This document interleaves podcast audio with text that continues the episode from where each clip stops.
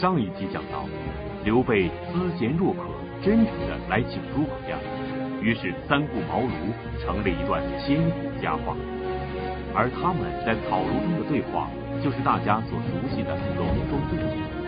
从古至今，学者们大多对隆中对中的精辟见解表示非常推崇。可有人说，隆中对就是诸葛亮写给刘备的一封求职书，未免有纸上谈兵的嫌疑。那么诸葛亮究竟想在隆中对中表达什么呢？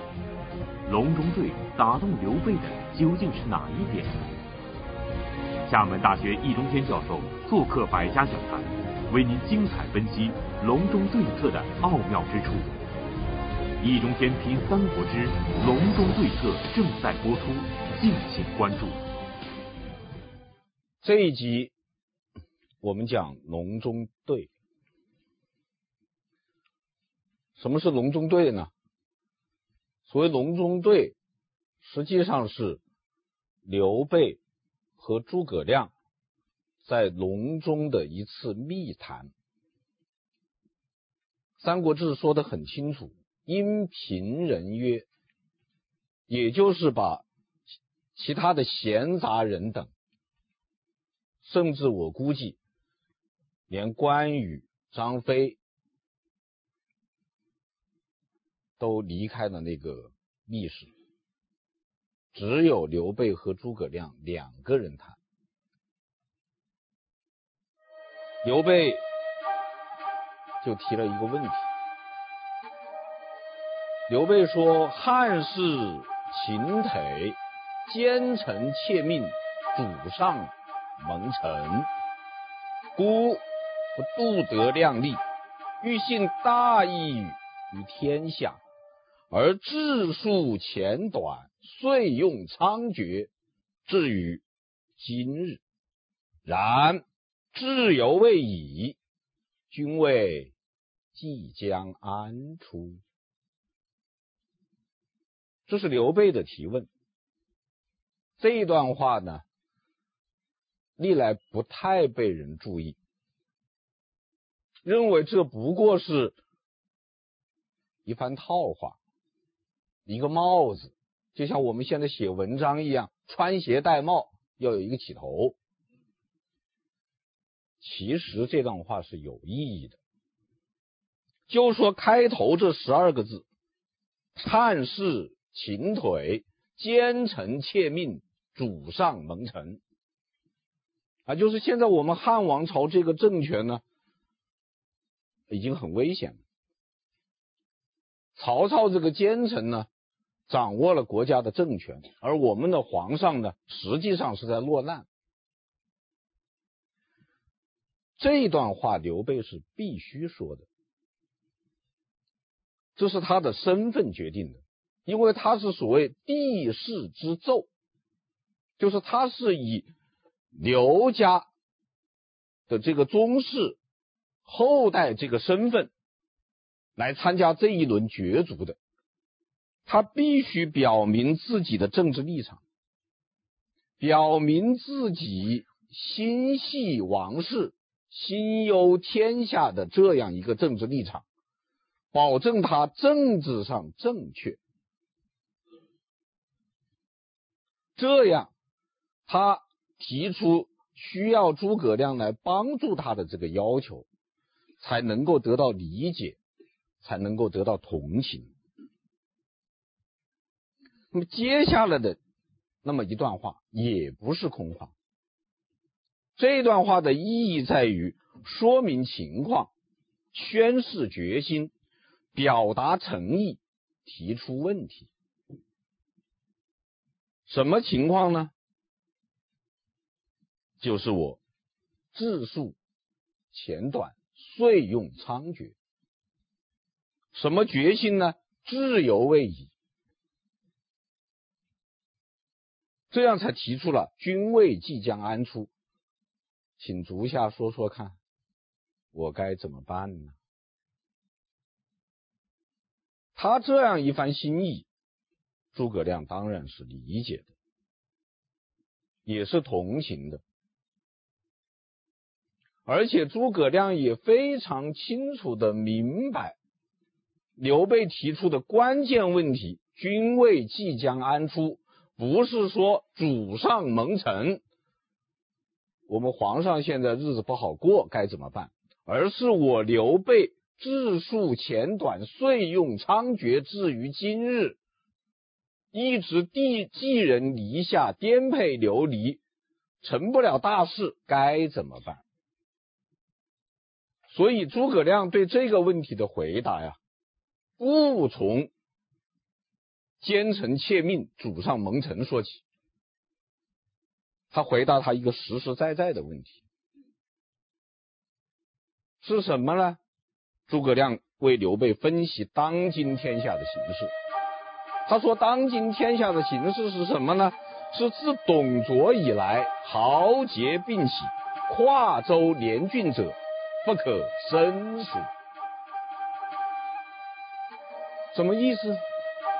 就是自从董卓作乱以后，各路诸侯纷纷割据，抢占地盘。我们大汉王朝现在已经到了一个大家都不管皇帝死活，只管自己抢占地盘的时代。就是这样一个形式，在这样一个形势下，我们该做什么呢？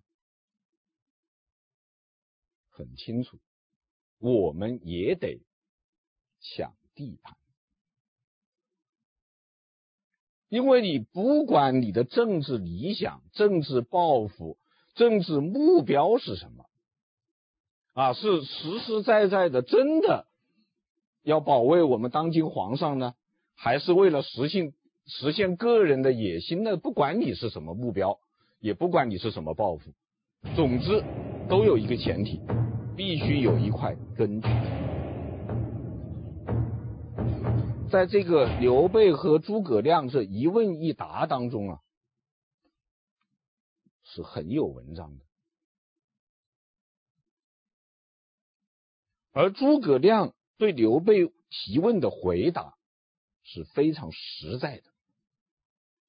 我们很多人崇拜诸葛亮，在我看来是没有崇拜到点子上。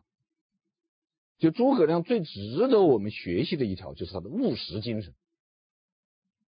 刘备他出于那样的一种身份和立场，他必须从奸臣窃命、主上蒙尘说起。但是诸葛亮作为一个政治家，在两个人在密室里面密谈的时候，就不要再讲这些套话了，就得来点干货。干货是什么？咱也弄一块。在隆中的对话中，诸葛亮开篇就给刘备吃了一个定心丸，指出了刘备当时的问题关键所在，就是刘备必须有一块自己的根据地，才能实现个人的理想。这显示出了诸葛亮的务实精神，因为只有有了根据地，才能谈得上恢复汉室。可是寄人篱下的刘备，该把哪里作为自己的根据地呢？他又有什么资本来获取自己的根据地呢？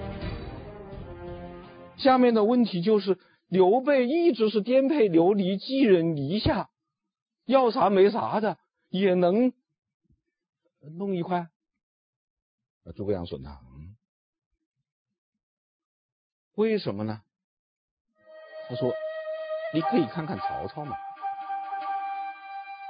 他说：“曹操比于袁绍，则名微而众寡；然操虽能克绍，以弱为强者，非为天时，亦亦人谋也。”你想想，当年曹操和袁绍两个比，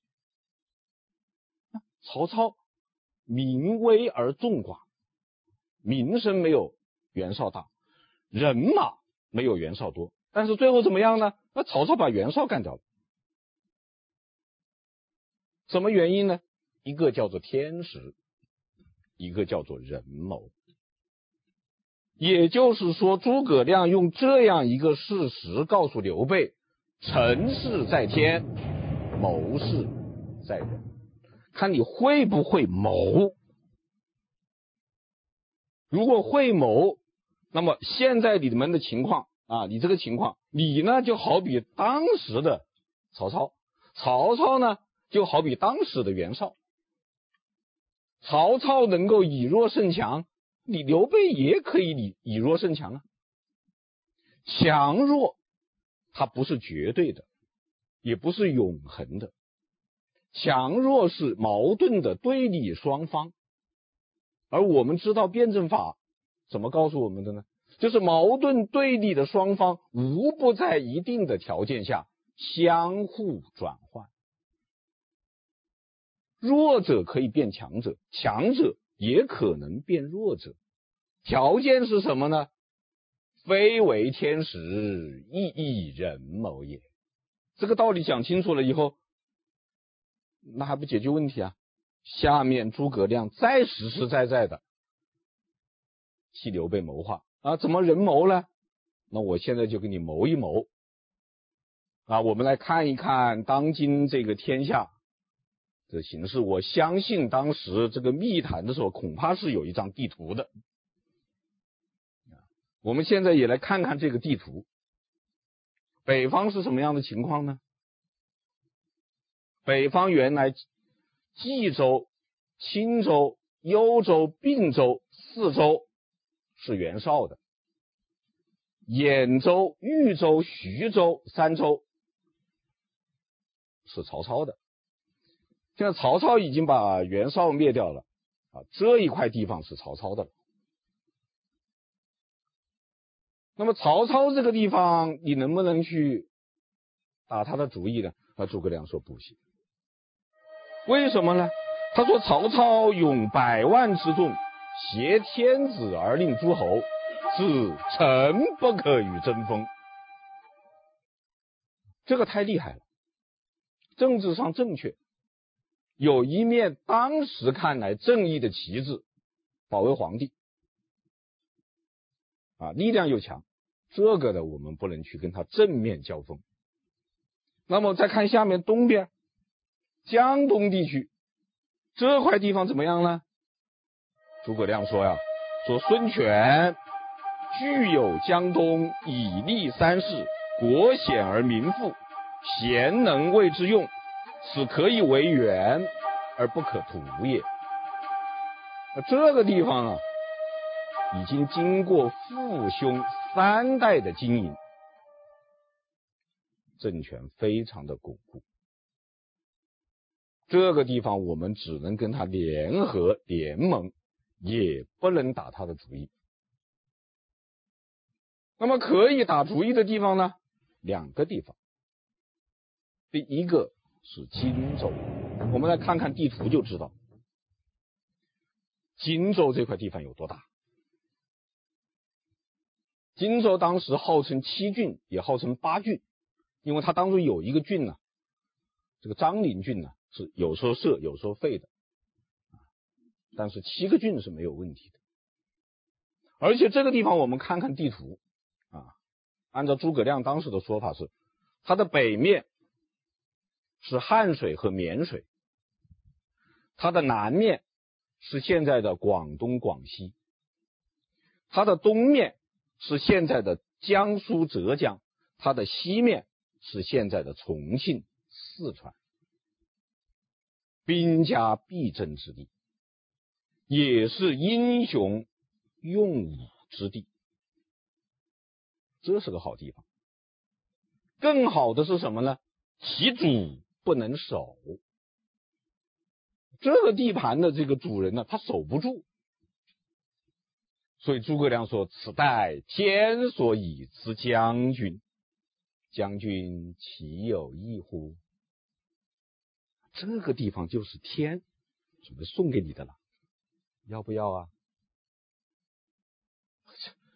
这是明知故问。刘备这个时候上无片瓦，下无立锥之地，随便给他个地方，他都得要。何况是荆州这个好地方，还有不要的，所以不需要回答啊。这个设问是不需要回答的。接着再往下讲，另外还有一个地方，益州，来看看地图就知道，益州这个地方也很大。当时的益州包括什么呢？包括现在的四川、重庆和陕西南部的一部分，就是汉中，就是汉中、巴中啊、蜀郡这些地方都在当时的益州这个范围之内。尤其是汉中平原和成都平原这两个地方，诸葛亮说是。沃野千里，天府之土啊！我们现在都知道，成都平原那是天府之国，而且四面是山，当中一个平原，沃野千里，四季常青，物产丰富，易守难攻。而且当年高皇帝刘邦就是在汉中平原发迹的，他封的汉汉王嘛。所以诸葛亮说，这也是一个好地方。而这个地方呢，现在属于谁呢？属这个地方属于刘璋，汉中属于张鲁，这两个人都不行，都不是好领导。所以这两个地方的人呢，叫做智能之士，思得明君啊，都盼望着有一个英明的君主去领导他们。那意思说，这地方也是天准备送给你的。可以想象，在当时很落魄的刘备，听了诸葛亮这一番精辟透彻的分析，心中一定是暗喜，认为自己兴复汉室的大业终于有望。可是刘备是当时军阀中最弱的一个。不用说，曹操、孙权的实力远远比他强，就连刘表、刘璋、张鲁的实力也不如。那么诸葛亮说的如此诱人，刘备难道没有自知之明？诸葛亮为刘备的指点迷津究竟可行吗？刘备凭借什么才能实现自己恢复汉室的梦想？好了，这两个地方既然是天要送给你的。不要白不要，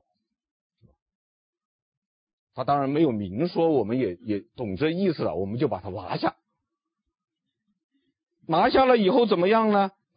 诸葛亮说：“以将军您的声望啊，信义卓于四海；以将军您的身份，地势之胄；再以将军您的号召力，总揽英雄，思贤若若渴。啊，有这个。”身份有这个名望，有这个号召力，你只要拿下这两个地方，就有了一个稳固的根据地。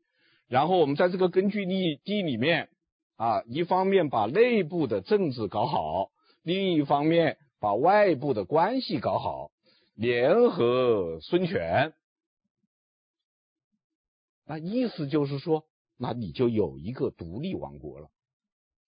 啊，当然这个话也没有明说出来。有了这个独立王国怎么样呢？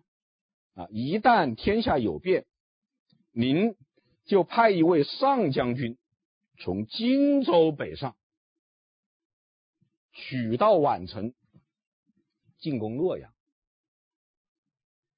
将军自己从益州出发，取道秦川，进攻西安。那个时候，天底下的老百姓还不拿着酒、拿着菜、拿着饭、拿着肉夹道欢迎将军您吗？这叫做天下百姓孰敢不簞食壶浆，以迎将军者乎？如是，则霸业可成，汉室可兴矣。如是，如果这个样的话。那你就成功了吗？这一番话说的刘备是醍醐灌顶、如梦方醒、恍然大悟。哦，原来所谓霸业或者帝业就是这样实现的。哎呀，太好了！他说善，太好了，太好了。当然，这个最终的目标。没有实现，如果实现了的话，那么我们中国历史上要出现一个后后汉，因因为你不好，他再叫他什么了，只好叫后后汉。那么这个目标为什么没有实现呢？因为诸葛亮说的很清楚，实现这个目标有一个前提，叫做天下有变。也就是说，北方曹操那边啊，要自己出乱子，要出问题。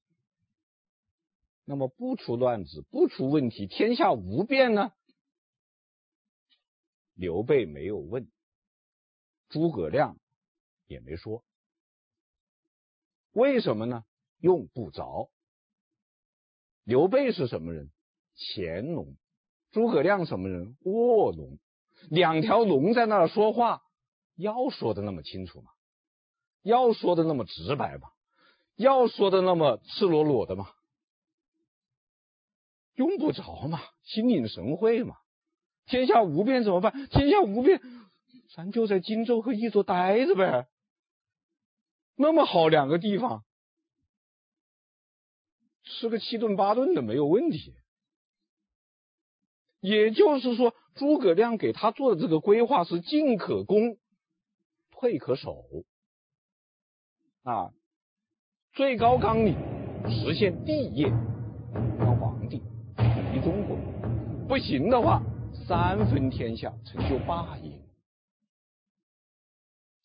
这是一个多好的设计呢！啊，所以刘备非常高兴。那么这次谈话完了以后，大概就是诸葛亮就跟刘备走了。到了刘备军中，经常和刘备谈话，结果两个人呢情好日密，感情一天比一天好，好到什么程度呢？好到关羽和张飞有意见。关羽、张飞说：“这本来是我们哥仨呢，我们是食则同气，寝则同床，铁的不能再铁的哥们，怎么这当中插了一个和诸葛亮？”而且我们哥哥对他这个好像就像老鼠爱大米，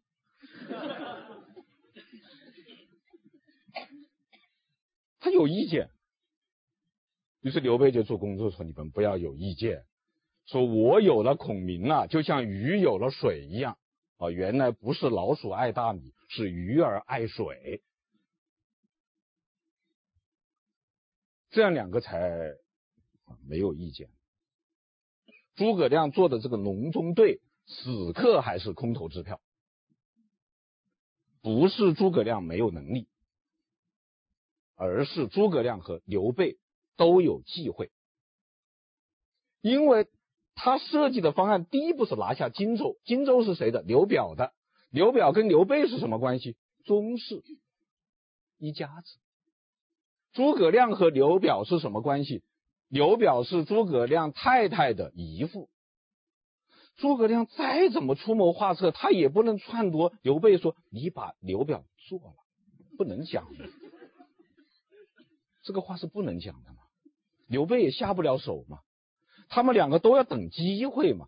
所以诸葛亮说的很清楚：其主不能守，此待之天，所以知将军乎？也就是说。荆州你是可以拿下的，但要等到其主不能守，自己送上门来的时候。那送不上门呢？等着呗，你只能等。荆州对于刘备来说，只能巧取，不能豪夺。诸葛亮的隆中对，给穷途末路的刘备指明了一条光明的大道，在当时。一个身居小山村里的二十七岁的读书人，能正确的评估各派政治势力，能审时度势的制定出一个顺应时代的战略方针，并很早就预见到后来三分天下的政治局面，这确实是难能可贵的。可是也有人认为诸葛亮的隆中对并没有更多的高明之处，而且像这样的战略分析，当时也有人提出过。那么，谁具有这样的远见卓识？刘表终将失去荆州，这个估计是正确的。而且，早在七年前，也就是建安五年，就有人预见到这一点，而且为孙权做了一个非常相似的战略规划，堪称东吴版或者孙权版的隆中对。那么这个人是谁呢？这个人是鲁肃。提起鲁肃呢，受《三国演义》影响较深的观众朋友，可能马上就浮现出一个忠厚老实到迂腐的程度的这么一个人啊！大家都知道刘备借荆州，鲁肃讨荆州。鲁肃一去讨荆州，刘备就问诸葛亮怎么办呢？为之奈何？诸葛亮说：“你会哭吗？”刘备说：“会啊。”鲁肃来了你就哭。这鲁肃一去讨荆州，刘备就哭。哭的鲁肃就没有办法说：“哎呀，行行行，这个事情别有话好好说，不要哭嘛！你看你哭成这样，我这有餐巾纸。”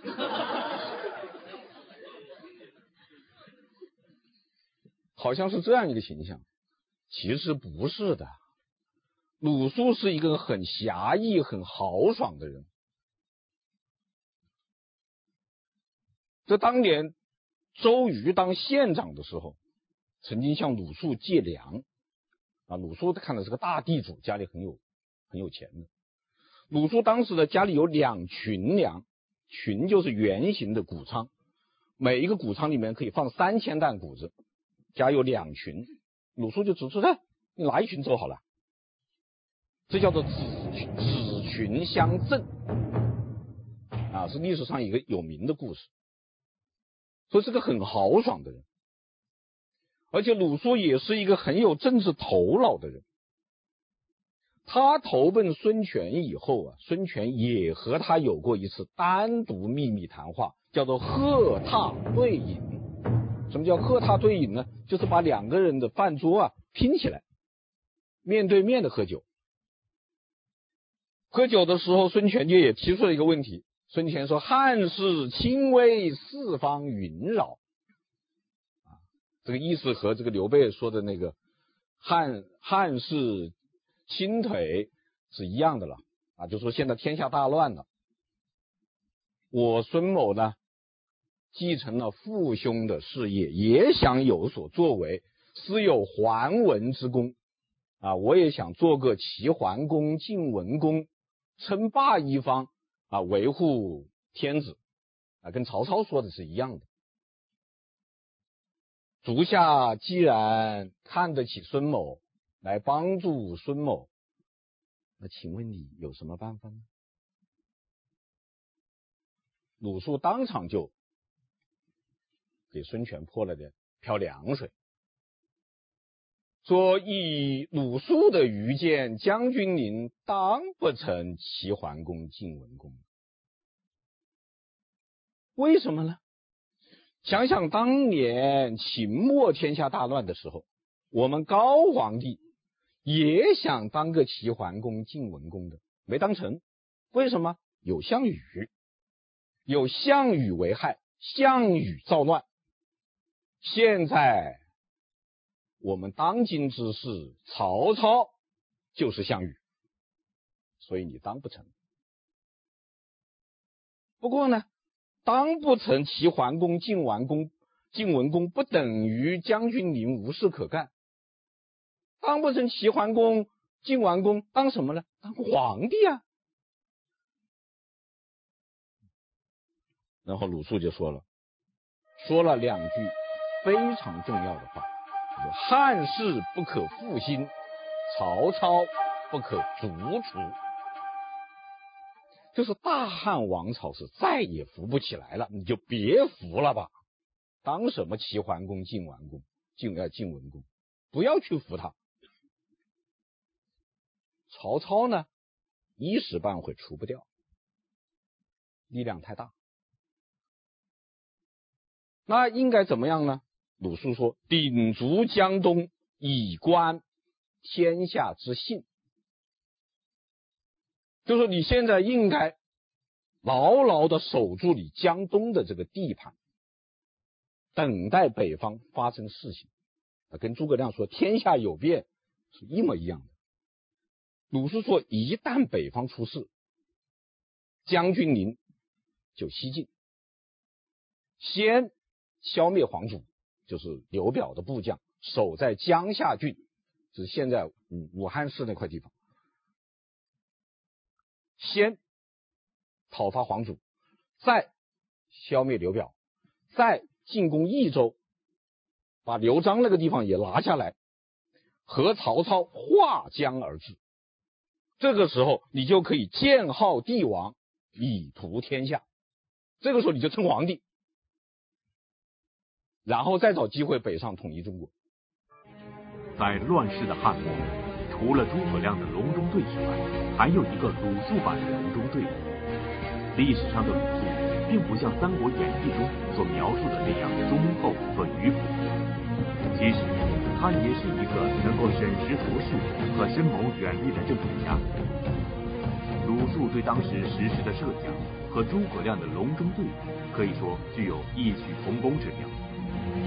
他们都把曹操看作是头号敌人，而且都认为曹操一时半会儿消灭不了。另外，他们都主张先三分后一统。那么，这两个版本的隆中对有什么不同之处吗？鲁肃的这个隆中对和诸葛亮的隆中对有所不同。虽然他们都主张先三分后一统，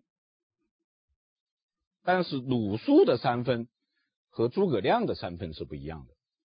鲁肃的三分是孙权、刘表、曹操；诸葛亮的三分是刘备、孙权、曹操。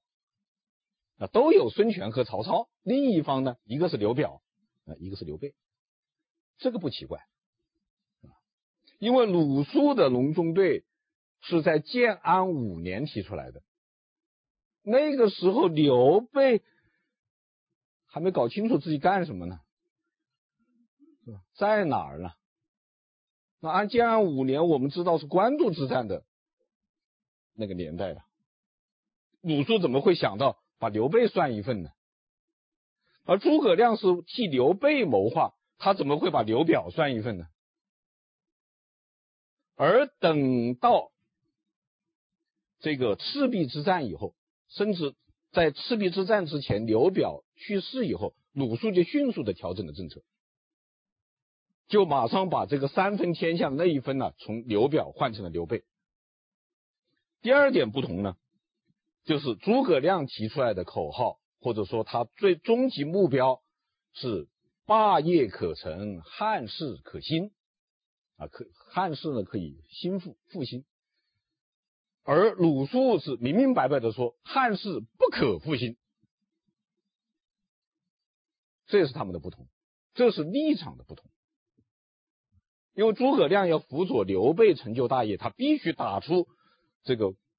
复兴汉室的这个旗号，而且我也可以现在提前跟大家说，就是这个口号后来成为诸葛亮身上沉重的政治包袱。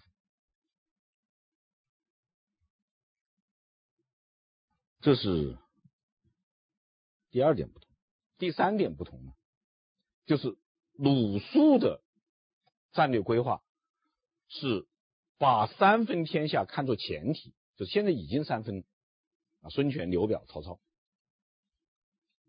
统一的步骤是什么呢？先消灭刘表，再西进拿下益州，和曹操划江而治，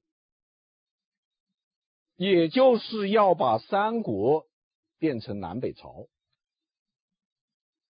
而诸葛亮的做法是什么样呢？先拿下荆州。再拿下益州，把西边这块地方占住，等孙权和曹操两个打起来，等他们两个打不打的差不多了以后，我们北上东进统一中国，是把三国变成东西汉。这是两个版本隆中对的第三点不同。那么我们就要问一个问题：鲁肃的这个方案，孙权采纳了吗？没有。为什么呢？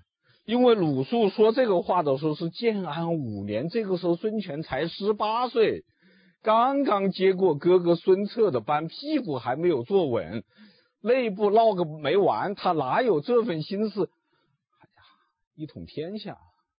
他也没这个能耐啊，所以孙权就打了一句官腔：“哎呀，孙某尽力一方，那是为了辅佐汉王朝吧？你说的那些事情，他是不能考虑的。说你别看他小小年纪，十八岁还是未成年人，按照古代古人的规矩，古人古人二十岁行冠礼时才成人嘛，还是个未成年人，政治上已经非常老道了。”但是到了建安十二年的时候，情况就不一样了。这个时候的孙权不但有了这个贼心，也有了这个贼胆，还有了这个贼力。所以到这个时候，又有一个人旧话重提，说我们打黄祖吧。这个人是谁呢？甘宁。甘宁啊，原来是刘表和黄祖的部下，但是刘表和黄祖呢都不重用他，所以他就投奔了孙权。谁介绍的呢？周瑜和吕蒙介绍到孙权以后，孙权对他非常好，同于旧臣，啊，就把他当做老部下来看待。于是甘宁就提出来了，说什么呢？说汉卓日威，曹操弥骄，忠臣篡道。就曹操肯定要篡夺我们大汉王朝，而荆州是一个战略要地。荆州的主人刘表虑计不远，说刘表这个人是没有什么深谋远虑的，看问题鼠目寸光，儿子又劣，他两个儿子又很差，这个地方他是肯定守不住的。所以去请将军及早下手。他说了四个字：不可后操，就是我们要抢先拿下荆州，不可以落在曹操的后面。那么甘宁提出这个话以后啊，当时旁边有一个人在场，就是张昭。张昭说什么？哎，不能这样，我们这个荆。呃，东吴，我们江东集团现在是战战兢兢，如履薄冰，必须小心谨慎。那怎么能够随随便便的出去乱打呢？张昭为什么要反对？孙权他又是如何决定和表态的呢？请看下集江东基业。